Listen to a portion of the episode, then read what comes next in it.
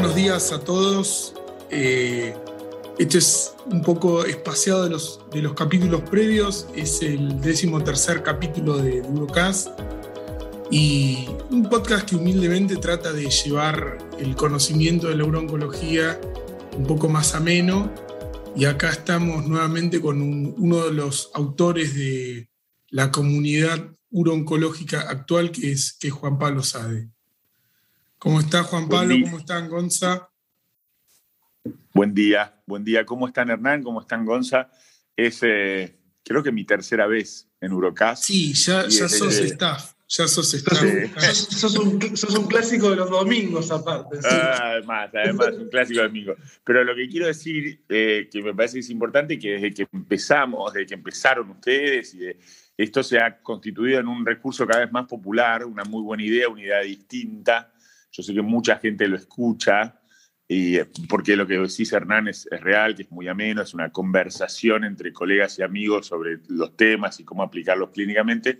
Así que quiero aprovechar para felicitarlos por llevar adelante. Y aparte, aparte el, eh, los podcasts, si vos ves la estadística, los, los capítulos que estás vos aumenta la audiencia. ¿eh? Ah, bueno, gracias. gracias, gracias por eso. Así que bueno, bueno hoy como, sabrán todos, eh, la idea es hablar de, del, Congreso Europeo, de los resultados actualizados nuevos que ya habíamos hablado del PIS One, que como habíamos hablado, un estudio académico de cáncer de próstata metastásico. Todos eran pacientes metastásicos de nuevo, hormonos sensibles, había un cincuenta y pico por ciento de, alto volumen. Eh, y bueno, los resultados vuelven a sorprender. Realmente se veía un poco en, el, en la presentación previa que los resultados de sobriedad libre de progresión habían sido contundentes y eso un poco nos daba el indicio de que podía haber resultados también en, en sobriedad global. Eh, bueno, ¿qué, qué, pensás del estudio, Juan? ¿Pensás que va a cambiar la práctica? ¿Qué te llamó la atención? Yo creo que mm, hemos, hemos conversado en privado y alguna vez en público también sobre esto antes. Yo, yo llamo a este concepto el concepto de la doble intensificación, ¿correcto? Porque hasta ahora teníamos la opción de intensificar solo con una, alguna droga extra, ya sea quimioterapia o nuevas hormonas, que ya no son tan nuevas, pero le decimos nuevas hormonas. Y este es el primer estudio que trae al mapa el concepto de la doble intensificación. Y mm, yo creo que sin duda esto cambia la práctica. Ya lo había dicho Karim Fisasi en su presentación inicial por los resultados iniciales. Ahora con los resultados de sobrevida no hay ninguna duda. Creo que mm, eh, es, interesante cómo evoluciona este concepto de la doble intensificación, porque por supuesto no es la primera vez que vemos esto.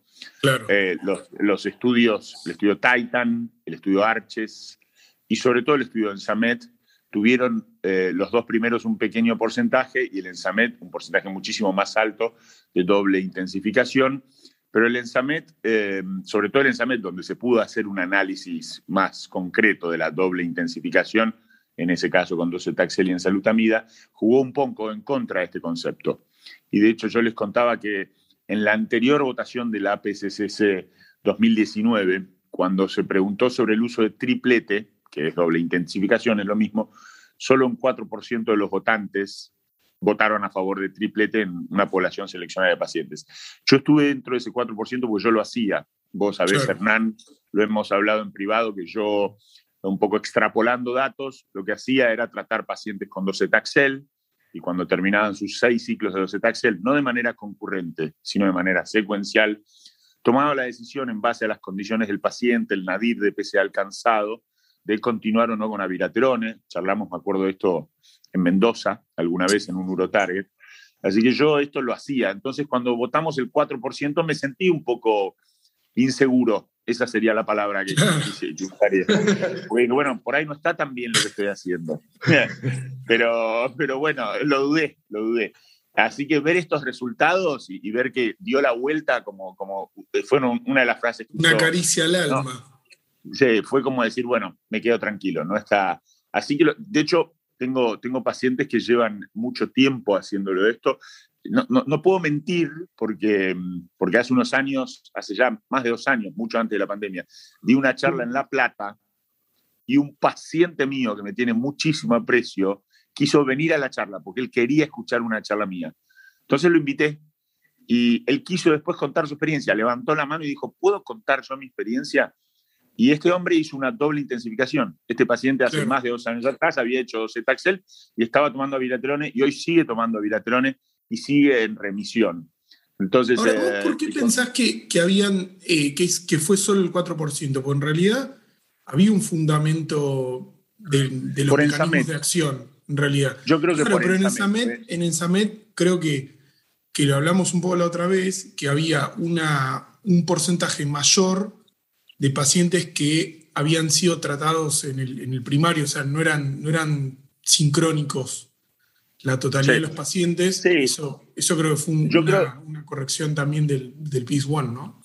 Absolutamente. Yo creo que el, eh, digamos, hay que, me parece que la clave cuando uno va a tratar pacientes metastásicos sensibles es categorizar a los pacientes. Han, han visto que yo, tratando de simplificar las cosas para mí más que nada, y a veces también para el público, armo como un semáforo, ¿no? Entonces digo, bueno, tenemos rojo, en este caso tenemos rojo, naranja, amarillo y verde. El rojo del semáforo, el paciente más grave es, por supuesto, el M1 de novo de alto volumen. Tiene todo en contra. Debuta metastásico, tiene alto volumen. En general, casi siempre esos pacientes tienen glison alto. Es una rareza que un paciente así tenga un glison menor de 8. Es una rareza. Y en esos pacientes yo hacía doble intensificación. Ese es el grupo de pacientes que hoy en día debemos hacer doble intensificación, no hay ninguna duda.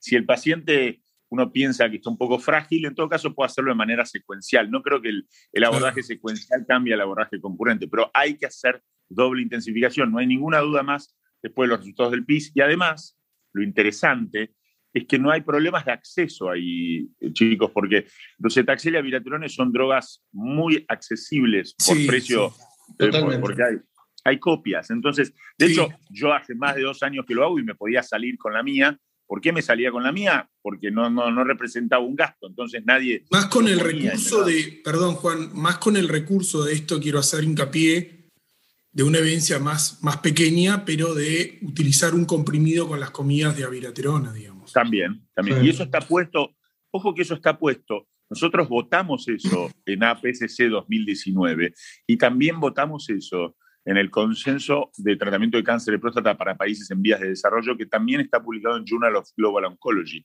En ambos está votado como opción, cuando hay problemas de acceso, un comprimido con las comidas. Así que sin duda que eso es una, una posibilidad. Ahora, les pregunto a los dos, el este, estos resultados que bueno, dan un hazard ratio en seguridad global del 0,75, que es, significativo, incluso en, pacientes que habían en la rama control utilizado otros fármacos que obviamente contaminan los resultados, pero, pero siguió dando positivo. Me pregunto si eh, esta ventana del, de nuevo, que son tres meses, eh, ¿es, para, ¿es para ustedes contundente o eh, es una cuestión eh, más eh, para ordenar.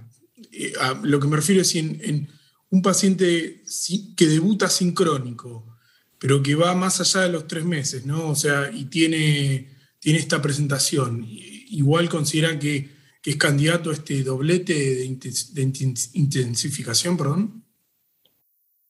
Voy a dejar contestar a Gonza, porque si no voy a hablar mucho yo. Empezá vos y después yo doy mi opinión. Eh, a ver, yo, yo creo que, a ver, me parece como vos decís, Hernán, que, que, es para ordenar, digamos, los trials tienen que tener una estructura a la hora de seleccionar los pacientes. A mí me parece que en la práctica, si, si un paciente está con, con, bloqueo más allá de los tres meses y, reúne los criterios, uno hoy podría replantear intensificarlo. De hecho, es un poco también el concepto que hablaba Juan de en su momento hacerlo secuencial, ¿no? Eh, así que nada, a mí me parece que el límite de los tres meses eh, es, más dentro del ensayo clínico que, un corte para uno tomar en la, práctica. Yo coincido con lo que dice Gonza, por supuesto que los límites temporales mucho no me interesan. Creo que, insisto con esto, eh, seamos capaces de analizar un montón de factores. eso te lo da la experiencia y la evidencia, o sea, todos los pacientes son distintos, entonces no va a ser lo mismo un paciente de 80 años que un paciente de 67 años. No va a ser lo mismo un paciente con un Gleason 4 más 5 que con un Gleason 4 más 3. No va a ser lo mismo un paciente que tenga un nadir de PSA muy marcado que no. Yo insisto siempre mucho en esto, y, me acuerdo que charlamos de esto por primera vez en Mendoza, insisto, con vos, Hernán, el tema del nadir de PSA, porque alguna vez me encargaron para el Congreso Uruguayo de Oncología que en qué pacientes no intensificarías. Y yo digo, bueno, en pacientes que no debutan metastásicos, en pacientes que no son de alto volumen, en pacientes añosos, en pacientes frágiles y en pacientes que logran, con algunos meses de ADT solamente, un muy importante nadir de PSA y nadir de testosterona. Son los dos nadir a los que hay que prestar atención. Ahora, pero ahí yo me pongo en, abogado del, en abogado del diablo y digo, está bien, vos podés intensificar eh, si el paciente no alcanzó el nadir de 0.2 de la respuesta completa bioquímica. Ahora digo, eh, lo que no sabemos ahí es cuánto va a durar esa, esa respuesta, ¿no? O sea, podemos decir, cumplimos el objetivo de llegar a ese nadir de PCA, pero no sabemos si realmente vamos a cumplir eh, los resultados del estudio. Absolutamente. ¿Cuánto dura, digamos? ¿Cuánto, ¿Cuánto ese paciente se hace resistente? Absolutamente, pero no es solo ese factor, es ese factor más volumen más debut. Yo hoy no pude terminar el concepto del semáforo, pero bueno, rojo, M1 de nuevo alto volumen. Naranja, M1 de nuevo bajo volumen, porque recordemos siempre que el debut es más importante que el volumen. Entonces, el paciente que debuta metastasis, esto lo mostró el Stampede también. El Stampede, sin duda el estudio más importante de nuestra era, también mostró que el debut es más importante que el volumen. Entonces, naranja sería M1 de nuevo bajo volumen. Amarillo ya sería M1 recaído de alto volumen. Una situación infrecuente en general. No es frecuente que vos vengas siguiendo a un paciente que trataste el primario y que de repente la recaída sea de alto volumen. Es raro, es una situación clínicamente rara. Y finalmente, por supuesto, el verde del semáforo es el M1 de bajo volumen y el recaído, lo que hoy llamamos el paciente oligometastásico.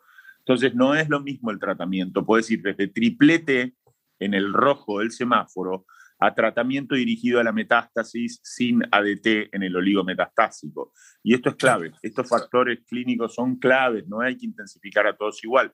No es ni quimio para todos, ni abiraterone, ni ensalutamida, ni apalutamida para todos. Entonces, eh, estos factores clínicos tienen que ayudarnos a tomar la decisión. Y ahora, eh, algo se me, se me pasaba ayer por la cabeza. Pensaba, eh, ahora vamos a tener estos, estos esquemas que probablemente le van a dar la. Bueno, el AraSense es también en combinación con, con darolutamida y docetaxel.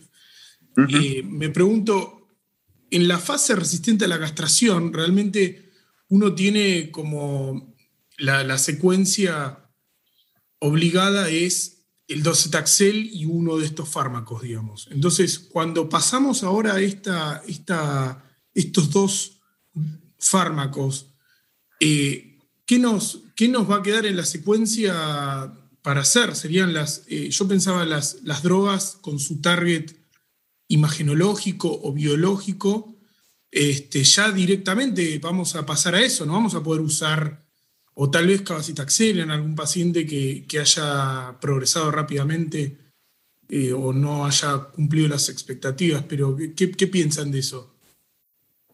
Absolutamente, iba a decir exactamente eso. Cabacitaxel, sí, cabacitaxel es la droga que primero a uno se le viene a la mente, porque estamos hablando de un paciente M1 de alto volumen y recibió cetaxel, es una enfermedad que requiere quimioterapia. Lutecio PSMA dependerá de cuando lo tengamos disponible, todavía no, nadie sabe exactamente cuándo lo vamos a tener disponible. Cuando digo disponible, es disponible con cobertura, porque disponible sin cobertura ya, ya, está disponible, pero disponible con cobertura. Estos tumores eh, va a haber, va, digamos, son tumores, eh, yo, yo, ahí sería quizás hasta un poco más cauto, estos tumores suelen ser muy policlonales y tener clones bastante indiferenciados, ¿no? Por eso yo creo que obtienen un doble beneficio de la quimioterapia, por un lado, que trata el clon más indiferenciado, y de la viraterone, por otro lado, que trata el clon más diferenciado. Entonces va a haber que estar seguro que todas las lesiones capten PSMA. No me sorprendería que estos pacientes tengan lesiones que no capten PSMA cuando progresen, porque progresan los clones más indiferenciados. Sabemos que la viraterone ejerce una presión selectiva para progresión, incluso con una variedad histológica diferente, que es el intermedio atípico, y entonces no me sorprendería que nos empecemos a encontrar que pacientes que toman 3, 4 años de aviraterone progresan con tumores muy policlonales e indiferenciados. Así que vamos a generar, creo, sin duda, en unos años, una población nueva de pacientes y me parece que la regla va a ser el estudio molecular también, Hernán. Claro, estudiar esos pacientes, a ver qué, qué, alteraciones tiene la progresión, pérdida de pitén, daño de reparación del ADN, y empezar a utilizar drogas como los inhibidores de AKT, los inhibidores de PARP. Creo que va a haber mucho de, de, heterogeneidad molecular y de heterogeneidad molecular, perdón, y de estudio molecular del tumor a la progresión. Sí, yo justo que mencionás, Juan, el, tema del target molecular, quizás en un futuro eh, tengamos eh, la doble intensificación con targets moleculares, porque tanto vos como Hernán, están en el Amplitude o en el, el Capitelo, eh, que justamente combinan eh, aviraterona con eh, alguna droga que, que, trata algún target molecular. ¿Cómo crees que se va a instalar eso, suponiendo que dé positivo, ¿no? porque no va a estar la rama control del PIS en, ese grupo de pacientes. ¿Cómo ves el futuro de la doble intensificación con terapia molecular? Yo creo que estos, estos va, a ser, eh, estamos haciendo tal cual. Esa, tenemos como dos, eh, dos o tres tipos de, de, estudios de, tratamiento distinto en, en, intensificación. Uno son con inhibidores de PARP, ambos estudios disponibles en el país. Eh, con Talapro, el Talapro 3 está disponible en el país. Y otros hoy con, con inhibidores de AKT por los pacientes que tienen eh, PITEN perdido como el Capitelio, eh, por ejemplo. Y creo que esos, y también están los de PSMA, no está disponible en el país, pero está el estudio PSMA Addition, que a los pacientes les ofrece lutecio PSMA de inicio. Entonces creo que esta es obviamente la nueva era de estudio eh, de los pacientes M1 de nuevo sensibles. Eh, creo que estos estudios son una absoluta prioridad. Lo dije en mi anterior participación con ustedes, que tenemos que saber que, los pacientes que debutan metastásicos, ¿por qué debutan metastásicos? Hoy no tenemos una explicación de por qué un paciente debuta metastásico y otro no. Entonces yo quisiera poder decir de aquí a unos años, en base a estos estudios que estamos haciendo, estudiando molecularmente a los pacientes, ok, un paciente debuta metastásico porque tiene un tumor con mucha más frecuencia de pérdida de pitén o con mucha más frecuencia en BRCA1 o BRCA2, y esa es la causa por la cual un paciente debuta? Pues biológicamente no tenemos esa respuesta, Gonzalo. Entonces, quiero que, quiero que uno tiene medio la obligación de entender biológicamente por qué un paciente debuta metastásico y otro no. Entonces, estos estudios son prioridad, pero siempre sufren estos estudios alguna sacudida cuando cambia el estándar of care. Eso nos pasó exactamente con el Titan. Yo estaba haciendo el Titan en Fleming y al principio el Titan no aceptaba docetaxel. El Titan tuvo una enmienda que permitió incorporar docetaxel cuando apareció el Chartet y luego el Stampede. Entonces hubo que enmendar el estudio a la mitad, permitir el uso de docetaxel antes de la palutamida y ese 10% de población del Titan que vemos que recibió docetaxel y luego a palutamida fue por la enmienda. Entonces realmente no sé qué va a pasar con estos estudios, cómo los va a sacudir esta nueva data en cuanto a si van a tener que ser enmendados o no. Claro, eh, sí. Sí, de hecho, bueno, el, el Capitelo 281 es, es metastásicos de nuevo, o sea, tres meses de ventana. Eh, y te que, hago la aclaración también de esto que están hablando, que, que, es, es, muy interesante, que eh, además de que esos pacientes debutan metastásicos, también sabemos que hay un 20% de pacientes que tardan por ahí un año o un año y medio en llegar a la etapa resistente a la castración con intensificación y también puede ser la causa estas alteraciones biológicas que, antes no, se conocían. Eh, y que, bueno, podría meter a esos pacientes en el beneficio global que tienen estas terapias de, intensificación. Em, bueno, creo que, como conclusión entonces ha cambiado el, estándar nuevamente, este, sería en el semáforo rojo de, pacientes que, hablamos, que hablaste. Y, otro, otro trabajo interesante, bueno, fue esta rama del Stampede en, en M0, que lo, primero polémico que te voy a preguntar, ya estoy seguro que sabes qué es, eh, qué es ese, esa clasificación de los pacientes con un PCA de más de 40, o sea, ¿qué te voy a preguntar? ¿No eran metastásicos escondidos porque están con métodos convencionales valorados? Este, absolutamente, absolutamente. Pero creo que, creo que de vuelta el mensaje es, eh, de vuelta, vos también lo saben ustedes porque hemos participado en múltiples, sesiones educativas y congresos, que yo ya hacía esto también. O sea, a mí, a, mí los resultados previos que ya conocíamos del 2017, a mí me alcanzaban. Y de hecho en muchos foros se generaba esta discusión de se debe utilizar o no dos años de aviraterone en pacientes localizados de alto riesgo. Y yo decía que sí, yo era como tantos otros, no, no era el único, en esto sí no era el único, los que decía que sí y ya lo utilizaba y lo recomendaba y cuando discutíamos casos clínicos y se planteaba, yo decía, me parece que los resultados del Stampede ya son suficientes. Bueno, ahora ya no hay nada más. Ahí todavía podíamos discutirlo porque no teníamos resultados de los endpoints más duros. Ahora ya no hay absolutamente ninguna discusión.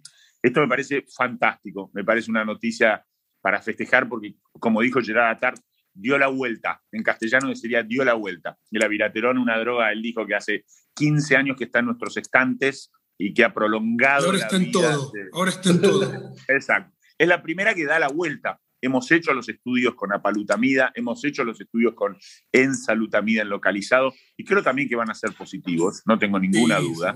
Sí. Pero bueno, el aviraterón, como siempre, es pionero porque es el más viejo de estos y ahora dio la vuelta y ahora lo puedes utilizar para ya sin ninguna discusión, para curar más pacientes. ¿Cómo vamos a seleccionarlos? Ustedes saben que en la vida los criterios se relajan, en la vida real los criterios se relajan, eh, y, desde un punto de vista práctico no va a importar si tenés eh, PET o no tenés PET. Lo bueno es que no necesitas PET, porque todo esto es con tomografía y con centellogramoso, entonces no te tenés que poner mal. un paciente de alto riesgo no, no puedes hacerle un PET. Y por supuesto que si le haces un PET PSMA, el 100% de los pacientes que tienen Gleason 8 o más, PCA de 4, pues son dos de esos tres criterios, ¿no? PCA más de 40 y Gleason 8, eh, es, el 100% van a tener metástasis. Y no va a cambiar tu estándar de tratamiento, porque vas a hacer ADT, porque vas a hacer aviraterone y porque le vas a irradiar el primario. Tu duda va a ser, en, en los lugares donde podemos trabajar nosotros que tenemos acceso a PET y demás, en realidad tu duda va a ser si a los dos años le vas a cortar el aviraterone, tu duda va a ser si vas a hacerle tratamiento dirigido a las oligometástasis que vas a encontrar. Esa va a ser tu duda, tu duda. Pero lo bueno es que no vas a dudar en que tenés que agregar a viraterone eh, y que tenés que hacerlo por dos años mínimamente. Y bueno, y después veremos qué haces a los dos años. Pero me parece que es eh, es algo, una extraordinaria noticia para nuestros pacientes. Y aparte, eh, eh, vieron que en la población eh, también se incluían pacientes recaídos. Sí, recaídos con, con, linfadenectomías incluso. Claro, o sea que esos pacientes también serían como para, para hacer, continuar dos años, y, ya sabemos que esos pacientes lo más probable es que no se curen, digamos. Este, es un era un pequeño número de pacientes, los recaídos, obviamente. Eh, había, bueno, ganglios positivos, por supuesto, eso también aclararlo. Eso es una cosa que, por ejemplo, hablando de eso, con PET vas a encontrar infinitas veces más ganglios positivos que lo que encontrás con tomografía y centellograma óseo.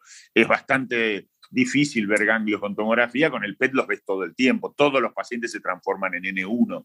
Entonces esto, para quienes usan el PET, va a ser moneda corriente. Y bueno, nada, como digo, es una excelente noticia, no hay nada más que discutir. ¿Vamos a relajar esos criterios? Sí, por supuesto. Si tenés un paciente con 30 de PSA y Gleason 8, no le vas a dar dos años a viraterone a sabiendas de que ese es un paciente seguramente oligometastásico. Por supuesto que sí, por supuesto que lo vas a hacer. Eh, Totalmente. pero, pero me parece que ya no hay más discusión de esto, ya no vamos a tener esta polémica de yo le doy, yo no le doy. Y de vuelta, es otra, otra actitud terapéutica que se oficializa y a mí me, alegra mucho, sobre todo por los pacientes y, creo que, digamos, es realmente un avance y termina de dar la vuelta, que es el primer, la primera nueva hormona que da la vuelta y se aplica ahora concretamente a pacientes localizados. Y como decías vos, Juan, que en esto tampoco va a haber grandes problemas de acceso, porque no, no necesitas un PET para definir la conducta y la viraterona, la verdad que es una droga accesible, así que no va a haber muchas excusas después para no indicarlo. Absolutamente, no va a haber muchas excusas. Yo, de hecho, lo único que sí me llamó la atención al principio, cuando lo conocí, cuando vi el diseño de estudio, actualmente también, es que hace tres años de ADT y dos años de Aviraterone. Eso no diría que es raro, porque obviamente está basado en los estudios de Bolá, el, el, estudio de Bolá, que, que establece los tres años de castración como standard of care en esos pacientes. Sabemos que ahí hay bastante discusión, que han estudios, hay múltiples estudios que han tratado de reducir la duración de la terapia de privación androgénica en pacientes de alto riesgo con radioterapia hasta 18 meses. Hay mucha polémica si tiene que ser 18 o 36 meses. En general, muchos de nosotros, y está puesto así en las guías, aceptamos 24 meses de ADT como suficiente para los pacientes de alto riesgo. Y la verdad que yo, desde que utilizo aviraterone, eh, tengo que ser sincero, mi práctica cotidiana, sobre todo en pacientes añosos y demás, a los dos años suspendo el tratamiento. Creo que la toxicidad de dos años de ADT y aviraterone es eh, importante en la práctica clínica. Creo que afecta la calidad de vida de los pacientes y, quizás me hubiera gustado eso. No, no, no suelo prolongar un año más la terapia de privación androgénica. Realmente en mi práctica, no sé qué les pasa a ustedes, pero me cuesta extender a tres años. Me cuesta. Totalmente de acuerdo. Y, te, hago una eh, consulta, Juan, vos que hace, hace un tiempo que, que, lo usás. ¿Te ha pasado de pacientes que, que estaba haciendo el esquema y tiene progresión bioquímica sin metástasis eh, y se hace, se hace resistente a la castración, pero bajo a por lo cual eh, ese concepto de, la APA, la, la, ENSA o la DARO, resistente a la castración de alto riesgo, no metastásico. ¿Qué hiciste, PET, y, trataste de buscarle las metástasis? ¿Cómo, ¿Cómo lo manejaste? Hasta ahora, te soy sincero, no me pasó ni una sola vez. Eso, eso muestra a las claras la potencia de este esquema, porque no me pasó ni una sola vez. Pero te puedo decir, Gonza, que hace en ESMO 2019 le hicieron esa pregunta a Nick James. Había una de estas sesiones que era, creo que Hernán estaba ahí, no, recuerdo si no me lo crucé en esa sesión, que era preguntarle al experto. Viste que en ESMO hacen estas reuniones que se sientan al experto y vos le preguntas. Y alguien le pregunta exactamente eso. Le preguntan sobre los pacientes que estaban con aviraterone y que progresaban, qué sucedía. Y él contestó, me lo acuerdo perfecto, digo, si el paciente es olivo progresivo, nosotros le hacemos MDT, a las lesiones oligoprogresivas y continuamos con el mismo tratamiento sistémico. Entonces, creo que mm, vamos a ver cada vez más de esto. En, APCC 2019, por influencia obviamente europea, por influencia de Piet Ost, eh, hubo, hubo muchísimo de MDT, muchísimo de tratamiento de la oligoprogresión, y creo que en APCC 2021 vamos a ver aún más de esto, de la incorporación de tratamientos dirigidos a las metástasis en pacientes oligoprogresivos, asumiendo al cáncer de próstata como una enfermedad, insisto, policlonal, con eh, comportamientos distintos dentro de las lesiones metastásicas y que y defendiendo la utilidad de la terapia sistémica cuando hay control sistémico de la enfermedad y no cambiar simplemente por un clon resistente. Creo que va a haber más, más y más de esto. Dos comentarios para, terminar eh, con respecto a eso, que, bueno, la visión que se ve en la discusión del PCWG3 cuando ves los, los gráficos de cuando discontinúan los tratamientos es por pérdida del beneficio clínico. Entonces esto eh, lo agrego a lo, que, a lo que están hablando de cómo manejar esos pacientes y creo que tienen la evidencia suficiente para hacerlo.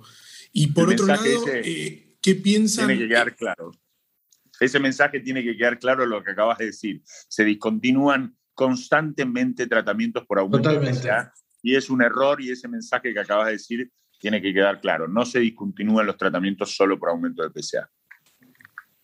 Y por último, eh, un, comentario acerca de la rama de, bueno, el estudio fue de más de 2.000 pacientes, hazard ratio para global 0,6, que es increíble.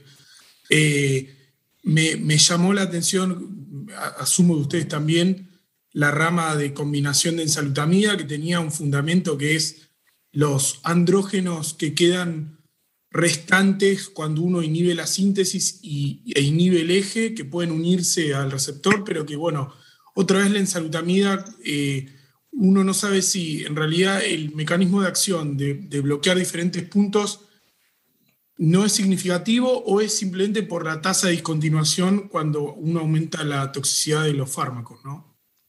Para mí esa, esa estrategia, yo creo que hay que ver la línea temporal de cuando se hizo eh, esa rama. Creo que hace unos tres o cuatro años atrás había mucho más racional y lógico para la combinación de abiraterone más un antiandrógeno, un, bloqueante del receptor potente como en salutamida. Eh, había algunos estudios preclínicos, como vos decís, que mostraban que algunos mecanismos de resistencia a viraterone tenían que ver con la amplificación del receptor androgénico, entonces podía tener sentido combinarlo con ensalutamida. Se hicieron los estudios y fueron absolutamente negativos. Los recuerdo que hubo un estudio absolutamente negativo de aviraterone más ensalutamida en pacientes metastásicos, eh, resistentes, absolutamente negativo. Luego vinieron estudios como el más reciente de ISIS con eh, abilaterone más apalutamida, más con un interés comercial que un interés académico, teniendo en cuenta que ambas drogas son del mismo laboratorio y tratando de establecer ese combo como una opción. Creo que ese fue un estudio también negativo, eh, mayoritariamente hablando. Creo que hoy no queda lugar lógico para combinar abiraterone con un eh, antiandrógeno potente, un antiandrógeno de última generación. Los mecanismos de resistencia, entendimos, pasan por otro lado, no pasan por amplificar el receptor, sino por otras vías, por pérdida de otros genes. Entonces hay que buscar la, terapéutica por otro lado, no claramente por sumar, además de que agrega muchísima toxicidad. Así que no hay ningún rol hoy establecido y todos los estudios han sido negativos para la combinación de abiraterone y un nuevo. Es uno u otro. Incluso en neoadjuvancia hay estudios que han sido negativos, recuerdo uno de Lenny Statiu. O sea que también en ese, en ese escenario, más temprano no puede ser, el estudio de viraterone más en salud también fue negativo, no agregó nada en neoadjuvancia. Así que no hay ningún sentido para hacerlo hoy en día y creo que el campo se ha movido de esa estrategia a otras estrategias. Bueno, excelente. Eh, bueno, cuando, cuando uno se levanta un domingo y habla de, de urooncología, quiere decir que le apasiona lo que hace. Así que bueno, eso quedó, quedó, demostrado en esta, en esta charla. Les agradezco mucho, disfruten el, resto del domingo. Un abrazo para, para, los dos. Gracias Juan, gracias Hernán. Abrazo grande, hasta luego. Nos vemos, hasta luego.